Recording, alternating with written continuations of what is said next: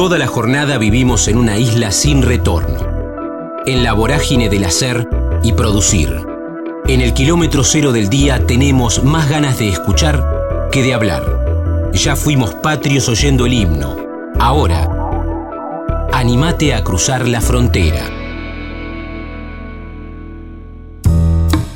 Paola Traksuk, 600 caballos de fuerza, Ucrania, jugar a la radio, México, actriz, directora y dramaturga, piano, EMAT, Argentores, camión, deseo, Avellaneda. Estamos en la frontera, aquí en el aire de Radio Universidad, en la M1390, hacia la provincia de Buenos Aires. También estamos hacia el mundo entero a través de la web, en el www.radiouniversidad.unlp.edu.ar, porque sentimos la radio. Quiero saludarla a Paola Trasuk. Primero le voy a preguntar si está bien, como dije su apellido, y después vamos a hablar como disparador o como excusa de 600 caballos de fuerza, que ustedes pueden ver los lunes 20.30 en el Centro Cultural 25 de Mayo de Villa pueden sacar las entradas por alternativa teatral. Es el disparador, es la excusa, después nos meteremos en parte de su recorrido artístico. Paola, ¿cómo estás? Damián en Radio Universidad, un gusto. Hola, Damián, ¿cómo estás? Mucho gusto para mí también. Este, está perfecto, como dijiste el apellido. Sé que es difícil, pero está perfecto. te saludo a vos y te saludo a todas las personas que te escuchan. Pero muy bien, muy bien. ¿De dónde viene, ya que comenzamos por ahí y, consultaba si estaba bien como había dicho tu apellido, Tazuk, etimológicamente, ¿de dónde viene el apellido? Mira, es este, es un apellido ucraniano. Mi abuelo, yo utilizo el apellido de mi vieja, de mi mamá. Mm. Eh, el papá de mi mamá eh, era ucraniano, entre ruso, ucraniano, polaco. Digo, ya hablando de, de muchos líos en la zona, bueno, esos líos son históricos, y, pero tiene un origen, un origen eh, ucraniano, sí, sí. Bueno, y siempre, y siempre, o, tuvo que ver con una decisión, después nos meteremos en tu historia, pero tuvo que ver con una decisión artística, tuvo que ver con una decisión eh, personal, este, esta, esta decisión de usar este apellido. En realidad lo que pasa es que yo tengo un nombre muy largo. Me va a dar un poco de pudor decirlo, pero bueno, lo voy a decir. tengo tres nombres, dos apellidos, Paola María Luján Moldes Traxuk, y yo dije, no, hay que hacer síntesis. Así que elegí Paola Traxuk, y como en realidad siempre tuve un vínculo como muy, muy, muy eh, cercano, más, mucho más con, con mi mamá, bueno, decidí eh, utilizar el apellido materno. Bueno, muy bien, muy bien. Está, está más que resuelto y agradecemos que hayas contado parte de, tu historia con esta con esta Tremendo, me, me, estoy re ahí ventilando, chicos. Bueno, de esto, de, esto va la charla, ¿eh? porque siempre planteamos acá que son que son más charlas que entrevistas, pero comenzamos por por eh, lo central de la charla o el comienzo, que es de 600 caballos de fuerza, y, y primero que, que, vos cuentes de qué va, ¿no? Que, que la pensaste, que la maquetaste, que la craneaste. Sí, obvio. Bueno, mira, la, esta obra, 600 caballos de fuerza, se trata de dos hermanas camioneras que heredan el camión del padre eh, y salen a la ruta, caminan, van por las rutas de la, de la triple frontera con el camión y en una de las vueltas por, la, por las rutas se encuentran roban una, una obra de arte. Mm. No saben muy bien eh, ni si es verdadera, si es falsa, no saben de quién es y entonces intentan ubicar esa, esa obra de arte en distintos lugares para ver qué, qué pueden sacar. Eh, y en las vueltas también, en estas peripecias, ellas descubren que detrás de esta, de esta obra de arte hay un crimen eh, mayor. Un crimen mayor que tiene que ver como con la venganza y con la muerte del, del padre. Hay un personaje muy interesante en la, en la obra, bueno, todos los personajes creo que son muy interesantes, pero hay un personaje muy interesante que es el espíritu caminero, que es el espíritu del papá, del papá camionero que las va siguiendo, las va acompañando en la, en la ruta y, bueno, tiene que ver un poco con esto del espíritu de venganza que clama el, el, padre eh, de mano de las hijas, digamos. Es, es por ahí, la, la, la obra sigue como una estructura de road movie, eh, road movie, que bueno, nosotros llevándolo a teatro, eh, nos gusta decirle, o bueno, medio que inventamos el concepto de road theater, ¿no? En lugar de road movie, road theater, pero es una obra que sigue esta estructura, es decir, que pasa por diferentes lugares, como por diferentes eh, postas, resolviendo como diferentes situaciones y peripecias. Bien, bien, bien, bien. Está bueno como cuenta su propia historia, la que, la que escribió. Eh, Paola Traxuk de Estobá, 600 caballos de fuerza. Está bueno para comenzar la semana, aparte. ¿eh? Me parece que, no sé si se dio post pandemia, pero sí que hay un, como, como en la vida hay un post pandemia, un PP post pandemia, que hay, que hay, entiendo, ¿no? Eh, hablando con ustedes, con los artistas, con los directores, con los dramaturgos y dramaturgas, que hay más días y más horarios para ver teatro. Ustedes están los lunes a las 20.30. y es espectacular esto, Paola. Eso está buenísimo porque mm, es como decir, bueno, puedes ver teatro cuando cuando quieras. Hay propuestas en la ciudad, la verdad, para en la ciudad y en la provincia para ver teatro cuando cuando tengas ganas. No solo es viernes, sábado, domingo, no, nosotros estamos los lunes 20, 30, 25 de mayo y ahora que tocaste el tema de la, de la pandemia, me das pie también para hablar un poco de, del origen, ¿no? De la, de la obra, cómo surge y cuándo surge, porque nos pasamos millones de, de mm. cosas para poder estrenar esto. Esta obra, pensá que eh, yo la escribí, la empecé a escribir en la EMAD. La EMAD es la Escuela Metropolitana de Arte Dramático, con Mauricio Cartún, eh, que coordina Mauricio Cartún, yo la, empecé a escribir en 2018. Mirá qué coincidencia. Ayer hablé con, con Cartoon porque viene Terrenal a La Plata el 3 de junio y ya había hablado. es, un crack, Mauricio. Es el Shakespeare, hermoso, sí, el argentino. Mi maestro. Mi bueno, el maestro de todos los dramaturgues de, de acá. Claro. hermoso. Bueno, yo tuve como el, el, el, acompañamiento en la, en la EMAD para escribir esta obra de, de Cartoon. La verdad, un acompañamiento como muy amoroso, con devoluciones muy muy certeras, muy atinadas y muy, em, eso, como con mucho cariño, ¿viste? Y también del grupo, de, del grupo de, de dramaturgos que cursábamos juntos, la verdad que unas evoluciones, este, me sentí como siempre muy acompañada. Es está bueno, viste que tenés como mucho espacio de escritura en soledad, pero después ponerla, leerla entre entre todos y que te den alguna alguna devolución y sus perspectivas, sus opiniones, está buenísimo. Eh, bueno, yo te digo, la terminé de escribir, eh, en realidad el borrador, el primer borrador se terminó en 2018, en 2019 seguí laburándola yo, y en, en mismo 2019, cuando ya estaba terminada, eh, presenté la obra a un concurso de Argentores y ganó, ganó a finales de 2019 el premio de Argentores del texto a la escena. Y la idea de este, de este premio era que las obras ganadoras, que fuimos cinco, estrenaran estos proyectos, estos textos en 2020. Y claro, en 2020 se nos vino la pandemia, o sea, nadie estrenó, sequía absoluta, eh, sobrevivimos con un montón de cosas, digo, como inventándonos, ¿no? Reinventándonos. Y después, en 2021, dijimos, bueno, ahora sí, este es nuestro año, vamos a estrenar en 2021. En 2021 tuvimos dos fechas de estreno. Primero fue en abril y ahí se nos vino el otro corte, o sea, el otro cierre, con lo cual no pudimos estrenar.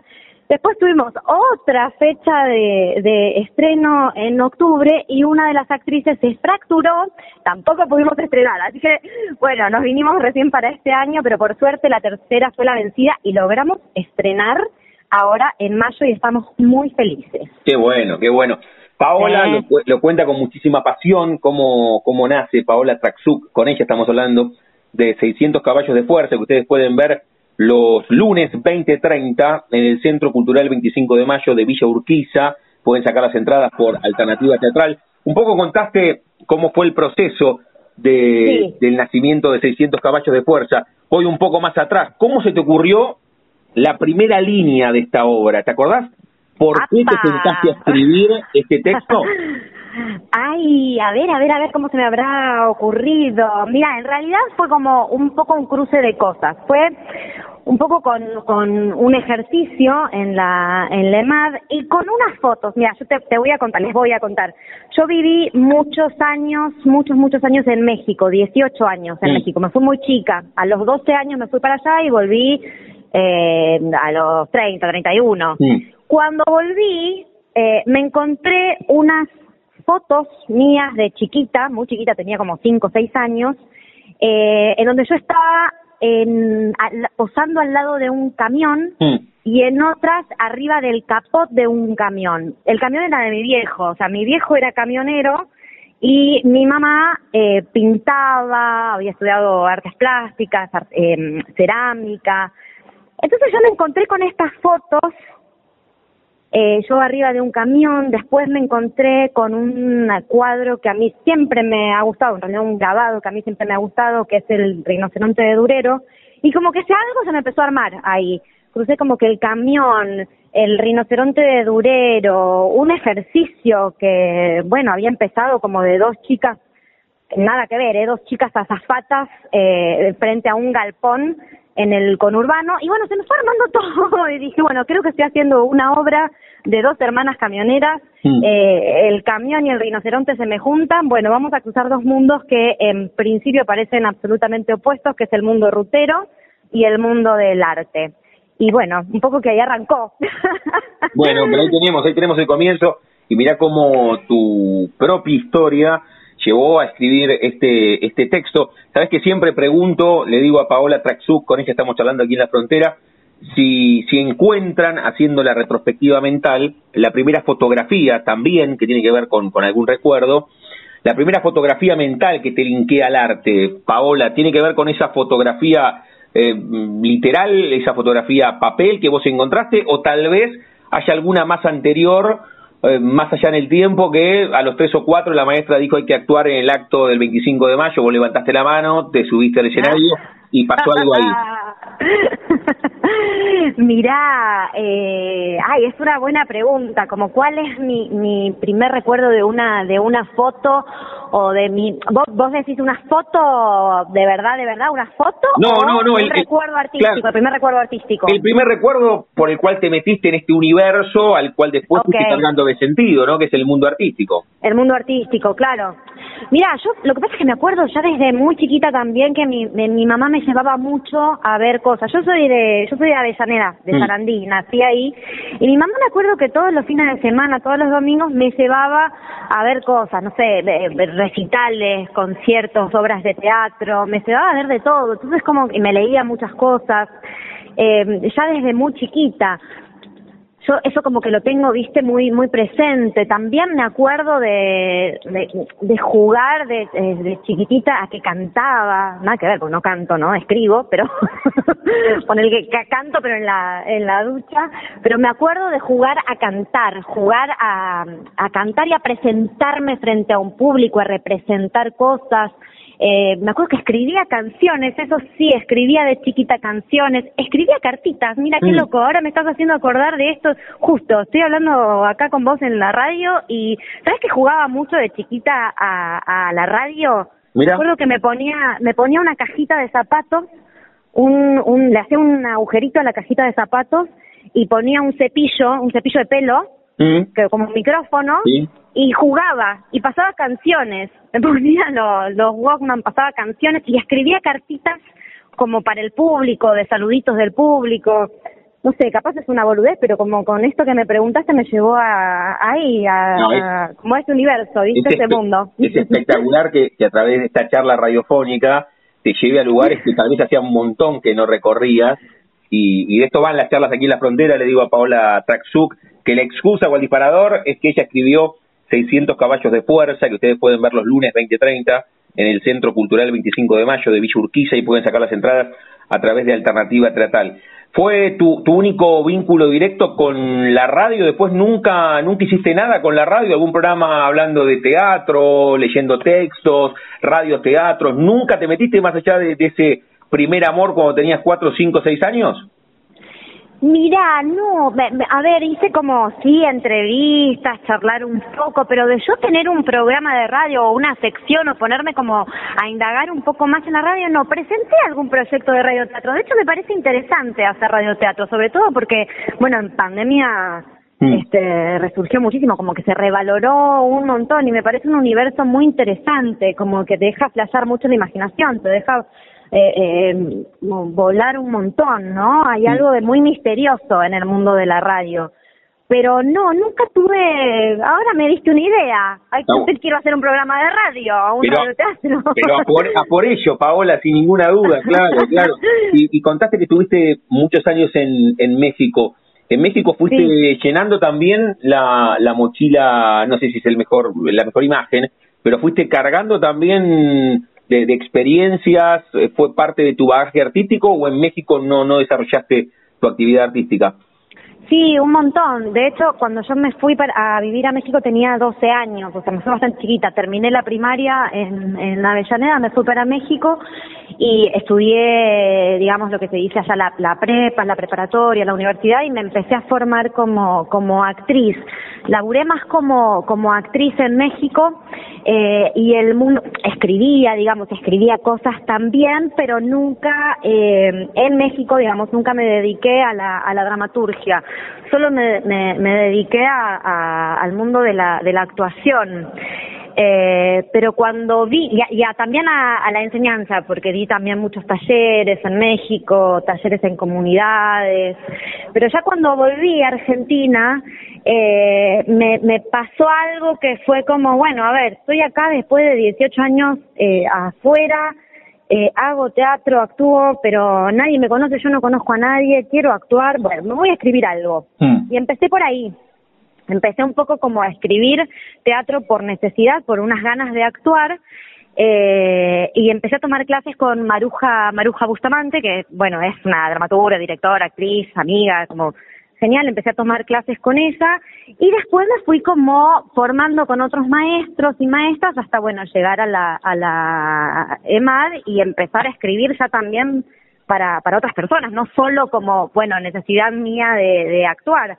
Ahora en realidad es eh, un espacio que disfruto mucho, eh, digo, en los diferentes roles que puedo hacer o llevar a cabo en el teatro, eh, que bueno, actriz, dramaturga, directora, a veces productora. Realmente la dramaturgia es algo que disfruto un montón, un montón. Eh, y también hay algo que me, como que me quedó un poco pendiente de, de, de renglones anteriores o de, de, minutos anteriores que hablamos, que es como, es verdad que este, utilicé para esta obra, o por lo general, sí, se utilizan como utilizo como mis propias experiencias o propios propios universos, ¿no? Creo que eso todos lo hacemos, ¿no? Como que recurrimos a nuestros propios eh, universos y a imágenes imágenes creativas, imágenes personales, pero a mí me interesa la ficción. No es que es un biodrama, digo, no tengo nada en contra, por supuesto que, que no, pero bueno, no es lo que yo hago, no es un biodrama, no es contar una historia biográfica, es una maquinaria ficcional 100%, o sea, hay un montón de cosas que si bien se, como que emergieron de universos personales, son ficcionadas. Estamos hablando con Paola Traxuk, el disparador, la excusa es que ella escribió 600 caballos de fuerza, que finalmente estrenaron en este mes de mayo, después de algunos intentos fallidos. Cuando digo intentos fallidos, tiene que ver principalmente con la pandemia, ¿no? Lo interesante, Paola, es que se pudo cristalizar el proyecto, porque imagino que muchos, no sé si te ha pasado, pero hablando con, actores, con actrices, con directores, con directoras, hay algunos proyectos que quedaron, quedaron ahí, en el camino, producto de esos dos años tan asiagos que hemos transitado. Sí, sí, eso es, es tremendo, realmente es muy triste. Yo, la verdad es que es como muy, muy importante haberlo, haberlo hecho, viste, poder, eh, poder estrenar después de todo este parate, y que cualquier elenco, ¿no? Que, que venga arrastrando una obra, un proyecto desde hace dos años, digo, de dos años pandémicos, pueda estrenarlo es motivo de festejo, porque también es muy difícil sostenerlo. Digo, básicamente que nuestro laburo también se sostiene mucho por el por el deseo de hacer las cosas, por como por mantener viva la eh, esto, la motivación, la seducción con el proyecto. Eh, entonces, sostener un, un proyecto así de teatro, de teatro independiente eh, en el tiempo es, es muy difícil y eso tiene que ver con el equipo también. El equipo es maravilloso. Que no nombramos. se la bancó todas. que te decía que no lo nombramos. ¿Querés que repasemos? Sí, ah, sí, eso hay, hay una actriz de, de La Plata. Sí, ah, sí claro. Ana Celentano. Bueno, los, los actores y actrices son Ana Celentano, Aldana Illán, Ariel Pérez de María, Emiliano Figueredo, Víctor Labra y Gervasio Usaj, que son bárbaros, es un elenco maravilloso, se la rebancaron y para mí son una bomba, hacen algo mm. espectacular, eh, le dan mucho sentido al, al, al texto también. Y bueno, la puesta en escena es de, de Monina Bonelli, que también eh, hizo un trabajo espectacular, maravilloso, eh, como de, eh, siento que se, mm, no se, se eleva, ¿viste? Cuando decís, ay, el texto ya me, me gusta, digo, no porque, porque sea mío, pero bueno, me gustaba, qué sé yo, me gustó lo que escribí, me, creo que me salió lindo, este me salió bien, hay cosas que a veces no salen tan bien, este creo que me salió bien, y después verlo en escena digo, ah, lo, lo, lo, lo mejoraron. Lo elevaron, claro. O sea, hicieron algo como que wow, me, me, encanta, como darle mucho más sentido al, al texto, elevar el texto como elevar el, el cuentito que se cuenta, ¿viste? Como, eh, no sé, me, me, encantó el laburo que hacen tanto Monina como, como, como los actores. Y de mucho, te digo, como de mucha entrega y mucho amor, eh, porque hay que aguantar dos años de pandemia y hay que aguantar como esto de, bueno, a ver, estrenamos, no estrenamos, estrenamos, no estrenamos. Y así que yo estoy como muy agradecida también con eso. La charla con Paola Traxuk, con ella venimos hablando hace un ratito, aquí en la frontera, en Radio Universidad. Ella escribió 600 caballos de fuerza, que ustedes pueden ver los lunes 20.30 en el Centro Cultural 25 de Mayo de Villa Urquiza y pueden sacar las entradas a través de Alternativa Teatral. Paola, antes de hacerte la última, se me, se me viene a la cabeza que desde muy chiquita estás vinculada con el arte. ¿En algún momento la artista que vos sos compitió contra, compitió contra alguien o convive con alguien. Cuando digo convive, tal vez estamos hablando con vos y al mismo tiempo me decís, sí, mirá que estudié medicina y soy traumatóloga. Ah. Eh, ¿Convive con alguien o compitió con alguien? Tal vez a los 18 te gustaba ingeniería y, y después seguiste como, como artista. ¿Cómo, ¿Cómo es eso? Ay, mira, a mí me parece que a vos te pasaron el chisme porque sí. Te juro que no, te juro que no. no, mira, de, bueno, ya que estamos charlando te cuento de todo. Yo al principio, principio, o sea, desde muy chiquita, tipo a los seis años tocaba el piano, a los nueve entré al conservatorio y yo eh, tenía una idea de que yo a los diecisiete ya voy a ser eh, concertista. Bueno, no me salió, no me salió ser concertista. Después, eh, cuando terminé la prepa en, en, en, México, estudié Relaciones Internacionales, entré a ah. otra carrera que nada que ver. Estudié Relaciones Internacionales por dos años, pero al mismo tiempo descubrí el taller de teatro universitario en, en, eh, allá en México, en Guadalajara, y, entré. Y bueno, una vez que entré al taller de teatro universitario, vi que me copaba y me copaba y me copaba y cada vez me gustaba más y de repente me daba cuenta que los demás compañeros, las demás compañeras, como que a veces faltaban o no le ponían el mismo compromiso y yo me enojaba. Dije, che, pero no están viniendo los ensayos, pero no están haciendo esto, no están haciendo lo otro.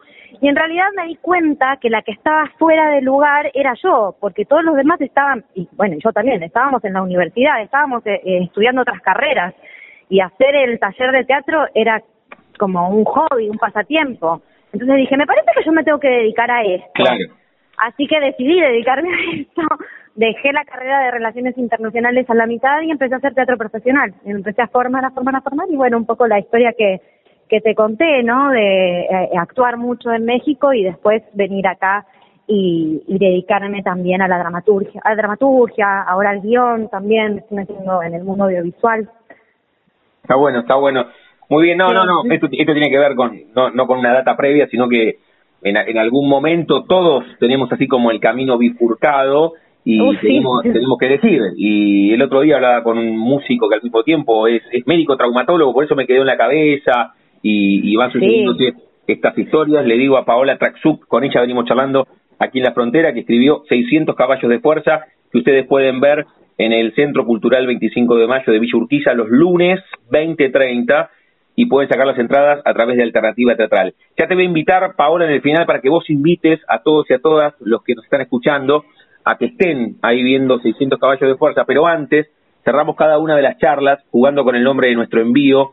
Yo les consulto a todas y a todos si tienen un momento frontera en sus vidas, que no se refiere a un lugar geográfico, sino un momento rupturista, bisagra, decisivo, que puede ser personal o profesional.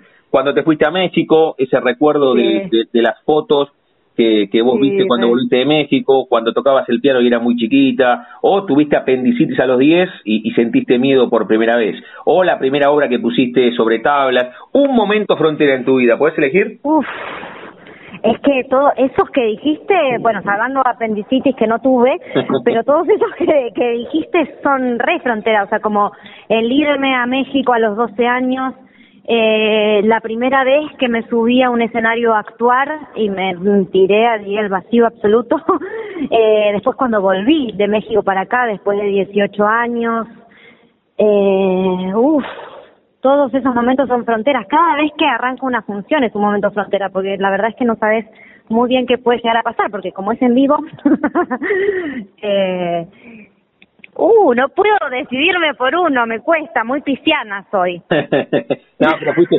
fuiste, fuiste nombrando algunos y, y, tiene que ver con esto, y algunos acertamos entonces que fueron momentos fronteras, sin ninguna duda entonces. Sí, sí, sí, total. Eh, ¿Sabes que me encanta el, el, el, nombre del programa? Se llama Frontera y esta obra sucede en la triple frontera. Eso es espectacular. Hay como una, hay una coincidencia cósmica ahí. Sin ninguna duda. Paola, me gustaría que, que invites a los que y a las que nos están escuchando a que estén este próximo lunes o los próximos lunes viendo 600 caballos de fuerza, que tiene más fuerza que, que los invite y las invite quien escribió la obra la dramaturga que, que, que conduce el programa. Dale, invítalos. Ay, muchas gracias. Bueno, los quiero invitar a todos, a todas, a todos a que vengan a ver 600 caballos de fuerza. Esta obra está los lunes a las 20.30 en el Centro Cultural 25 de Mayo en Villa Urquiza. Vamos a estar por lo pronto hasta julio, hasta el lunes 11 de julio. Así que se pueden venir cualquier lunes. Me encantará verles por ahí. Ojalá que vengan y que disfruten de la obra. Paola, gracias por este rato, eh, por dejarnos conocerte desde el lado artístico, de tu recorrido también personal. Así que lo mejor, con 600 caballos de fuerza, con lo próximo que estés escribiendo y con todo tu recorrido. Te mando un beso gigantesco. Ay, también, también un beso, un abrazo y muchísimas gracias por este por este espacio y un saludo para todos ahí. Un abrazo enorme. Chau, chau. La frontera. Isla nocturna para escucharse.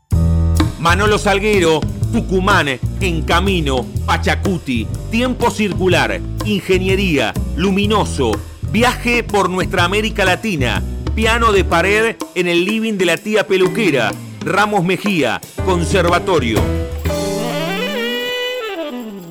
Estamos en la frontera, aquí en el aire de Radio Universidad, en AM 1390, hacia la provincia de Buenos Aires. También estamos hacia todo el mundo a través de la web, en el www.radiouniversidad.unlp.edu.ar, porque sentimos la radio también. Pueden encontrar cada uno de nuestros episodios en Spotify, como La Frontera Universidad. De hecho, a quien vamos a saludar ahora lo pueden encontrar también en Spotify. Es el universo donde mejor nadan hoy los artistas musicales, ¿no? Le voy a preguntar ahora a Manolo Saquero, con él vamos a charlar en el aire de Radio Universidad. Manolo, ¿cómo estás? Mi nombre es Damián, aquí en AM 1390, un gusto. Damián, buenas noches, ¿cómo estás? Muy bien, me gusta de saludarte. Bueno, comienzo, comienzo por eso. ¿Cómo te llevas con, con el tema de las redes? Y con subir inmediatamente todo a Spotify? ¿Te llevas bien? Eh, e-, ¿Es un universo cómodo para vos? Y eh, nos hemos adaptado un poco ¿no? A, todo eso y sí, me, llevo bien, bastante bien con todo eso. Este, lo, lo único que, por ahí extrañamos es, el disco físico, nosotros los, independientes. Pero de ahí en más sí, son, me parecen son medios que están buenos y, y de hecho hay que como aprender a usarlo, ¿no? Bien. A, moverse en esos océanos también. Bien, bien, bien, bien. Ya directamente cuando vos decís eh, extrañamos el disco físico, ahora vamos a hablar de, de, tu segunda obra, si no me equivoco, ¿no? Pachacuti, estoy bien, es tu, tu segundo disco. Directamente lo, lo, lo, subieron a redes, no hay ni siquiera una tirada como para amigos, familiares y hasta para vos mismo en, en un soporte físico. Y eh, está subido directamente en redes, pero bueno, hay una, una pequeña idea de, de, hacerlo tangible de alguna manera, ¿no? No, no, no en sí el disco, disco como para escuchar en, algún lugar, pero hacer algún objeto tangible con un código QR, alguna otra cosa que, que porque ya los discos, la verdad que no, no, ha sido como muy analizado, hemos analizado mucho y es como muy, muy obsoleto que va porque no ha quedado más que como un adorno y eso nos duele nos duele mucho pero bueno es, como una realidad no de ahora pero sí por lo menos llevarlo a un objeto que algo que, que se pueda tocar que no no quede ahí este, solamente en el universo digital. Claro, está bueno lo que vos decís, porque ustedes los artistas lo extrañan al disco físico. Le digo a Manolo Salguero, con él estamos hablando de su segundo trabajo, de Pachacuti, ya le voy a preguntar de qué va este trabajo. Pero también es cierto que hay toda una parafernalia tal vez de sacar un disco físico y después no tenemos dónde escucharlo, Manolo, ese es el tema también.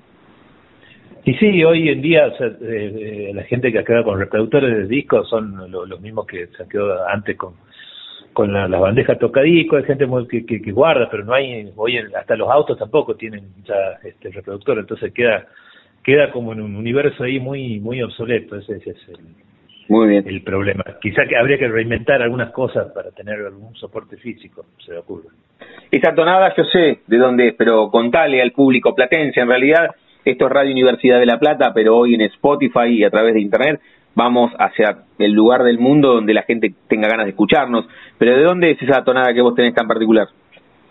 Y yo estoy acá en la República de Tucumán. Muy bien. En San Miguel de Tucumán. Muy bien. ¿En Tucumán como el Pulga Rodríguez o acá tenemos un, un amigo tucumano también que hace muchos años está en La Plata como Juancito Pisitelli? ¿Lo tenés? ¿Lo conoces? No. Sí, el ciego Pisitelli, por favor. Tremendo guitarrista. Sí, muchos, muchos, muchos tucumanos han pasado por esa universidad. De hecho, el productor del disco que, que vamos a hablar es egresado de la, de, la, de, la, Universidad de La Plata. Muy bien, muy bien. ¿Vos conocés La Plata, Manolo? ¿Viniste alguna vez, no sé, de turismo o hacer algo de música? Sí, sí, he ido, he ido a tocar en varias oportunidades a lugares muy hermosos y este, invitado por grandes amigos, ahí el Pato Molina y otras otros personajes también de ahí de La Plata. Pero sí he ido, he ido como tres veces a tocar y un lugar donde siempre me gusta pasar. Bueno, ¿y siempre, se vuelve al pago o vos siempre te has quedado ahí más allá de las giras en San Miguel de Tucumán, sí? Eh, ahora, por una, por una cuestión de, de pandémica, digamos, eh, he vuelto a emigrar. Yo estuve tres años en Buenos Aires mm. y de ahí cuando, cuando empezó la pandemia me vine para Tucumán y, y por ahora creo que me voy a quedar por acá. Creo, vamos a ver qué pasa, pero recién está como medio desempolvándose todo, ¿no? Muy bien, muy bien. Con Manolo Salguero estamos charlando aquí en la frontera, en el aire de Radio Universidad. Bueno, ¿de qué va? Tanto que, dimos vuelta, dimos vuelta y entramos. Eh, de, qué va tu segundo disco? Que lo podemos encontrar como en redes, imagino en Spotify, en YouTube y decí vos dónde más lo podemos encontrar a Pachacuti. Pachacuti está en todas las todas las plataformas digitales que por ahí que se conocen, Spotify, YouTube, este, iTunes, eh, Claro Música, en todas esas y en el canal de YouTube también está el disco y hay unos, episodios hay audiovisuales bien lindos que están que están hechos uno por canción que se han estrenado hoy se han estrenado se han estrenado todos juntos. Muy bien y bueno contanos contanos de de qué va si querés hasta el concepto del disco cómo lo laburaste mucho tiempo tiene que ver también es como como el saldo del recorrido pandémico mucho de lo que tiene el disco tiene que ver con un proceso en pandemia. Contanos de qué va y cómo surgió. Dale, mira, el disco eh, arrancó con una idea hace ya un tiempo de, después de escuchar un gran disco de, de, Cumpa Mono Vanegas que se llama Reminiscencia, este, nada, me, a mí se me, derivaron ahí como un par de, prejuicios sonoros que tenía sobre la música de ley folclórica y, nada, empecé con la idea de investigar, a meter algunas cosas y, eso empezó hace un, en el año 2017, 2018 por ahí la idea. Y la idea de esto también que, viene con, de hace muchos años en la investigación del canto con caja, la copla en el Valle Calchaquí, que eso yo lo vengo trayendo hace ya mucho mucho tiempo conmigo y bueno, y, e ineludiblemente se, se, metió en la música, ¿no? Eh, entonces, este, todo ese tiempo que te cuento antes, creo que en la pandemia se ha concentrado en poder sentarse a, hacer, a laburar, a, a producir y a, y a y a darle forma a toda, a toda la idea del disco, que, que, bueno, que ya venía gestándose antes de pandemia. La pandemia como que lo reforzó.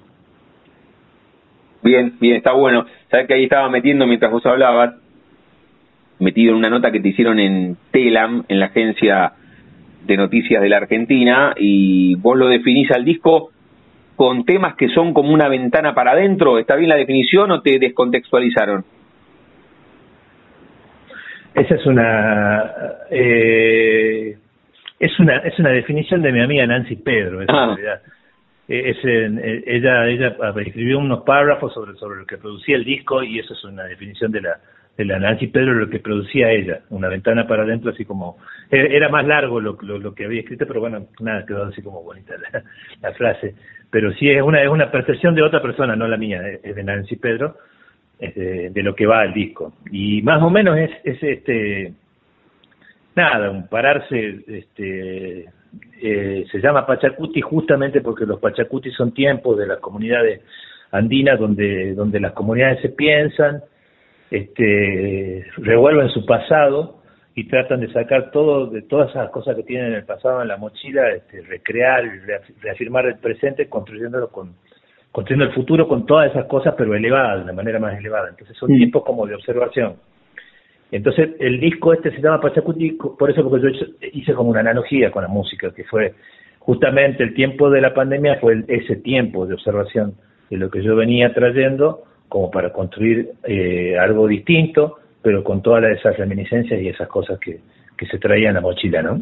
Está buena la definición, igual le digo a Manolo Salguero, estamos hablando de su segundo disco, de Pachacuti, ustedes lo pueden encontrar en las diferentes plataformas, en Spotify, en YouTube, son las más conocidas, tiene un valor agregado si se meten en YouTube porque pueden ahí también encontrarse con algunos con algunos videos, ¿no? De esto va también YouTube como una ventana para adentro, y, vos lo decías recién, Manolo, esto de, la pandemia fue un tiempo de introspección, fue un tiempo de mirarse más al espejo, también desde el plano artístico, y de eso fue también, ¿no? El recorrido de Pachacuti, aunque aunque lo estés laburar, o lo estés mostrando ahora, pero pero es también como un saldo de lo que fue la pandemia. Sí, claro, claro, fue lo que yo te decía que, que estamos, que fue como que la, la, pandemia hizo eso, hizo el que, que pueda sentarme a hacer el proceso de, de, de, producirlo, de pensarlo, de, tener el tiempo para probar cosas y, y hacerlas, digamos, antes de, antes de, todo eso que venía cargado antes. Entonces, sí, ha sido como medio también un saldo pandémico. ¿Viniste para, para Buenos Aires, aunque estemos en La Plata, por una decisión artística cuando estuviste tres años acá y después la pandemia te devolvió a tu San Miguel de Tucumán natal. ¿Cómo fue esa decisión de venir a la ciudad de la furia? Y yo venía, yo iba yendo mucho a Buenos Aires por ahí a tocar como invitado, tocar a, algún amigo, este, de a poquito y bueno, después amigos, este, un gran amigo mío, Leo Villara, que es un tremendo músico también que reside en Buenos Aires, este, me invitó a su presentación de un disco eh, en el CAF y bueno, yo fui y después me dice, che, quédate que la semana que viene grabamos un disco en Young y te quiero tener invitado. Entonces, bueno, me quedo y entonces y ahí ya, ya me he quedado, me quedó como cuatro meses. Entonces después he vuelto y se, ha armado ahí como, como nada, un pequeño un pequeño universo de músicos amigos de, Buenos Aires, de Ramos Mejía, un hermoso zoológico, y del cual me he hecho parte y bueno, y he decidido irme porque me sentía también como un poco en casa allá cuando estaba y, y nada, bueno, este, estuvo buenísimo, pero bueno, después de la pandemia este, decidí volverme eh, a casa, a Tucumán, y bueno, ya por ahora pienso que capaz que de acá se puede también construir sin, sin tanta necesidad de estar tan lejos, así que ah, ahora estoy, estoy aquí. Sí, e, eso también nos dejó la pandemia, ¿no? Vos tuviste la necesidad de volver porque también fue bravo, Manolo, no solamente lo pienso desde lo estrictamente profesional y laboral, porque ustedes convirtieron su vocación en profesión, ustedes son artistas profesionales, pero durante la pandemia tuvieron un canal expresivo tabicado, no pudieron tocar durante mucho tiempo. ¿Cuántos meses o años estuviste vos sin subirte a un escenario mientras se desarrollaba la pandemia? Y yo estuve casi un año. Mm. Eh, creo que un año, si me, me acuerdo que fue un día que, que se podía hacer algo, el primer día se organizamos algo, justo venía Leo Villagra de Buenos Aires y tocamos así, y nos subimos a tocar y hemos tocado cuatro horas seguidas, este, que hacía la, la, primera la primera apertura, así que, que fue un año, o sea, un año sin tocar, más o menos. En, el escenario, ¿no? Después el tema de los streaming y todo ese universo que también sucedió, ya es otro, otro capítulo aparte. ¿Te subiste a eso como, como un emergente? No, no, no, no. O sí, te subiste, hiciste algún streaming y como experiencia fue de alguna manera sí. enriquecedora. Sí, sí, sí. Yo hice casi durante el primer año, hice un ciclo, armé un ciclo que se llamó Palabra Sonora, Y nada, se me ocurrió hacer como, como un, un, que era un ciclo poético musical de poetas que a mí me gustan, de Tucumán y de Latinoamérica, y e hilarlos con canciones, a cada poesía hilarla con canciones. Y bueno, hice el primero solo y, tuve buen público, digamos, y bueno, me dijeron que haga otro, y ya en el otro ya teníamos la, la, la, la, ¿cómo se llama? La, ya, la, ya, ya nos podíamos juntar por lo menos dos o tres personas, entonces lo hice a trío una vez por semana durante casi un año al ciclo y después sumé invitados de todo el país, así que nos mandaban videitos. Nada, estuvo divertido. Pero después, cuando terminó eso y, pudimos salir a tocar afuera, yo no quise volver nunca más a hacer un, un streaming, porque eh, nada, eh, está buenísima la tecnología, todo, pero lo, termina de tocar y no hay nadie ahí adelante. Claro, claro. eso es, eso es, la desolación misma como decíamos con Leopoldo de esa que ha sido ese ha sido el, como el símbolo de la pandemia, hacer eso en streaming, tener que tocar y que no haya nadie, así cuando estábamos solos en casa. Eso ha sido tremendo. Estamos charlando con Manolo Salguero, La excusa o el disparador es su segundo disco, Pachacuti, que de hecho estoy metido ahí en YouTube y lo estamos esta charla La frontera va a los fines de semana siempre recordamos y pueden estar escuchando esta historia a través de Spotify en cualquier momento. Es on demand en Spotify, pero en Radio Universidad estamos los sábados a las 23 y los domingos a la medianoche. Y estoy viendo que se subió el disco completo hace un ratito, Manolo, y lo que vos decías, ¿eh? hay un gran trabajo eh, multimedia con, con cada una de las canciones, ¿no? Con las letras, pero además hay un trabajo ahí. ¿Qué, qué es el símbolo ese de, que, utilizan en cada una de las canciones. Y el, símbolo ese, eso es como un agujero de, gusano, mm. hablando físicamente, este, que, bueno, el, agujero de gusano es, es, como parte de una teoría física que habla del tiempo circular, mm. y, y, el Pachacuti eh, es eso, es el tiempo, es el inicio del tiempo circular también, pero en las comunidades andinas. Entonces, este, a la, a la tremenda artista que tejió eso, Natu Sierra, con todo este concepto y cuando le pasé el disco ella, ella tejió eso como un concepto de, tiempo circular ahí este, eh, fusionando las dos las dos ideas no la, el tiempo circular andino y la, teoría física de los agujeros de gusano. Está bueno así que invitamos a que escuchen el, el disco spot en Spotify pero si se meten en YouTube que también están traqueadas las canciones está bueno que se metan y que vean todo este laburo artístico. Ponen Manolo Salguero Pachacuti Full Album 2022 y se encuentran con cada uno de los videos también que tienen una línea temporal, ya que Pachacuti tiene que ver con tiempos circulares para, para ver cada uno de los videos que tiene una línea, reitero, de tiempo del comienzo hasta el final. La charla con Manolo Salguero. Manolo, ¿tenés la primera fotografía mental, ya que estamos hablando del tiempo, que te linkea con la música? Tenías tres o cuatro años, había una guitarra ahí en tu casa, te subiste arriba de la mesa en alguna reunión familiar y, y tocaste por primera vez, o tuvo que ver con que en el secundario la maestra dijo hay que actuar en el acto de San Martín y te subiste al escenario. ¿Cómo es tu comienzo artístico? ¿Desde muy pequeño o, no tan así como lo estoy planteando? Eh, sí, eh, no sé si artístico, pero sí, el, mi primer descubrimiento ha sido como a los tres o cuatro años. Mi vieja me dejaba que me cuide una tía mía que era peluquera. Y, mi tía, para que yo no moleste en la peluquería, me mandaba al al living y en el living tenía un piano de pared. Tremendo juguete, tremendo, así, así que fue mi juguete durante muchas siestas, eh, era como el primer contacto que tenía así con, un instrumento. Y de ahí después, bueno, después sí vino una guitarra como a los ocho y después el, camino solo se va armando. ¿Qué tocabas ahí en, eh, con tres o cuatro años con tu tía, con tu tía peluquera que sin darse cuenta te abrió el universo artístico? ¿Cómo se llamaba, cómo se llama la tía peluquera? Mi tía Pirula se llama, la tía Pirula. ¡Qué maravilla! Todavía, todavía vive en Jujuy, eh, vive en Ledesma, Jujuy, tía.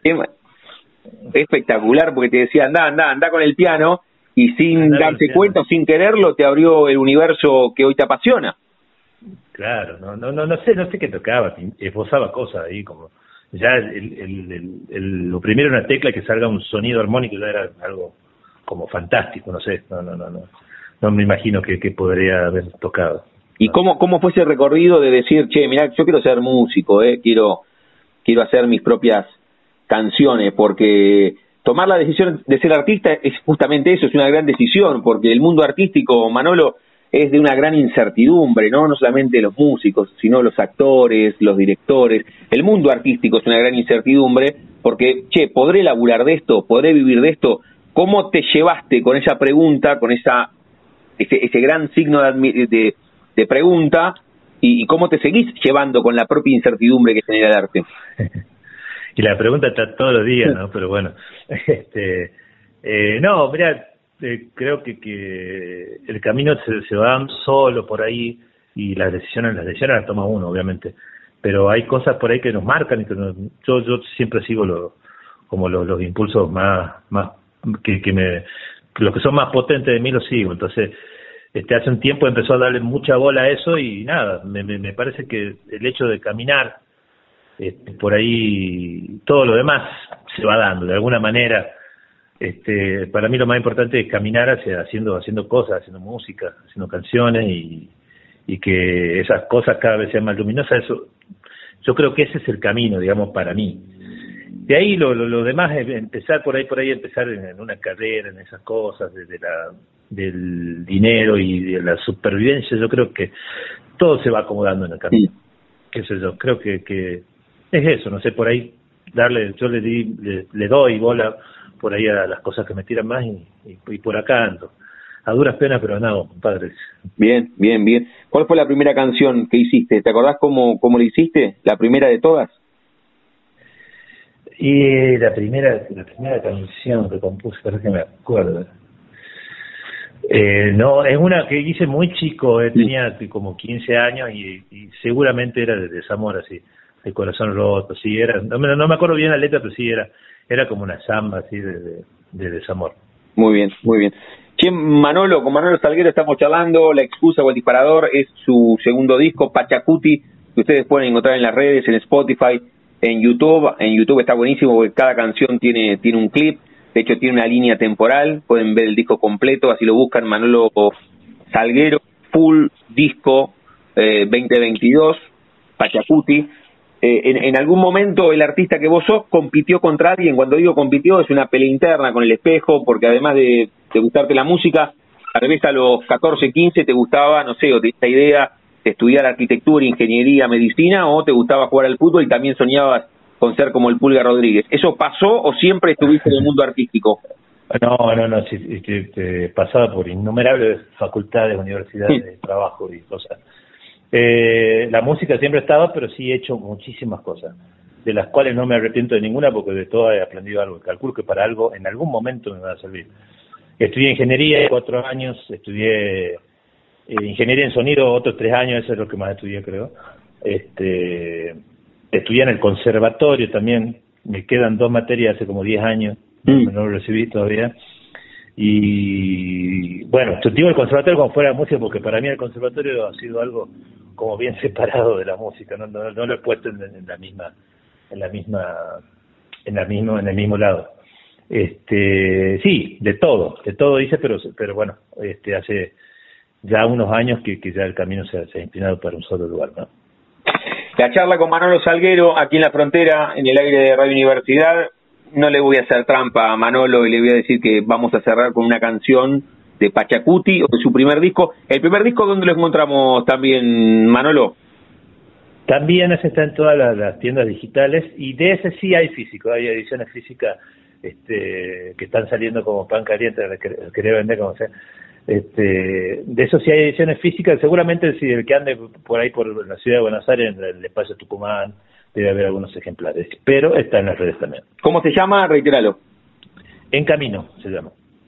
En Camino. De En Camino a Pachacuti, esos son los laburos. Y recién salió el segundo disco, pero eh, imagino que, que los músicos inmediatamente están pensando en lo que viene o disfrutas este momento y, y lo que viene vendrá de acá unos meses. Mira, el otro día ya hemos grabado tres canciones nuevas con Javi. Ah que tienen que son las que han quedado fuera de Pachacuti, ¿viste? Nos hemos grabado ahí tres más de que van a tener esta estética y algo parecido. Pero estamos más pensando en, la presentación, tenemos ganas, muchas ganas de tocarlo en vivo, eh, un gran desafío tocarlo en vivo para yo que venía de otro formato, hacer este, todo, hacer un, montaje técnico ahí que, que nada, está bueno, está desafiante, pero divertido. Mm. Así que estamos más en esa, pensando eso, porque el 19 de agosto lo, presentamos ahí en, Ciudad Autónoma de Buenos Aires. Ah, pará, pará, pará, para que eso, mira, te, hago, te hago como Fantino, pará, pará, pará, pará, pará, pará, lo más importante. El 19, reitera esto, porque esto lo podemos repostear cuando estemos más cerca de la fecha. El 19 de agosto, ¿dónde presentando Pachacuti? 19 de agosto en Espacio Tucumán, Suipache 140, Ciudad Autónoma de Buenos Aires. Bueno. Se presenta Pachacuti en vivo. Buenísimo, buenísimo. Así que o, reposteamos esta charla o volvemos a charlar aquí en, Radio Universidad. Ahora te voy a pedir que elijas alguna canción para cerrar esta charla, de lo que vos quieras, de En Camino, que es tu primer laburo, o de Pachacuti, que hablamos bastante en esta charla con Manolo Salguero. Pero antes, Manolo, cerramos cada una de nuestras charlas aquí en la frontera, jugando con el nombre de nuestro envío. Yo a todos y a todas les pregunto si tienen un momento frontera en sus vidas, que no se refiere a un lugar geográfico, sino a un momento rupturista, bisagra, decisivo en sus vidas, reitero, puede ser personal o profesional. Cuando te viniste a Buenos Aires estuviste tres años, la pandemia que volviste, la primera vez que te, subiste a un escenario haciendo tu música, el primer disco que sacaste que fue En Camino, este segundo disco que es Pachacuti, algo más personal, un viaje con alguna compañera, compañero, con amigos, con familiares, o tuviste apendicitis a los 10 y sentiste miedo por primera vez. Un momento frontera en tu vida, ¿puedes elegir? Sí, eh, de 20 años, más o menos 19, 20 años, eh, un viaje a Latinoamérica de dos meses, Bolivia, Perú, Chile, Ecuador. Eso ha sido como totalmente rupturista, así en toda mi cabeza, y que también ha incidido en todo, todo lo demás. Mirá vos ese viaje, ¿no? ¿Cuánto tiempo duró el viaje? Y como dos meses más o menos. Bien, bien. Y después, y después volví, volví todos los años a hacer más o menos ahí, por el último. Pero ese, ese fue así como que después tuvo que ver un montón de cosas y decisiones que también influyeron en la música. Volviste, volviste resignificado, ¿eh? volviste modificado y eso está buenísimo. Los viajes tienen esa particularidad, te nutren, te enriquecen, te dan recursos, está buenísimo. La charla con Manolo Salguero, pueden escuchar sus discos en las redes, en Camino y Pachacuti, en Spotify, en YouTube. Y ahora Manolo queda, queda en voz, te vamos a escuchar, te escuchamos charlando y ahora te vamos a escuchar con tu música. ¿Qué canción elegís para cerrar esta charla? Y podemos escuchar Pacha, el tema uno del disco Pachacuti. Manolo, gracias por esta, por esta charla, por este rato. También le agradecemos a Alicia que nos tendió el puente para charlar un ratito con vos y conocer parte de tu historia, tanto profesional como personal. Yo te mando un abrazo enorme y gracias por este rato. Bueno, un abrazo grande a vos, Damián, y bueno, a toda la, la gente de esa hermosa ciudad de La Plata. Este, muchísimas gracias por el espacio. Ahora te escuchamos a vos cantando y con la música. Un abrazo. Abrazo. Chao, chao.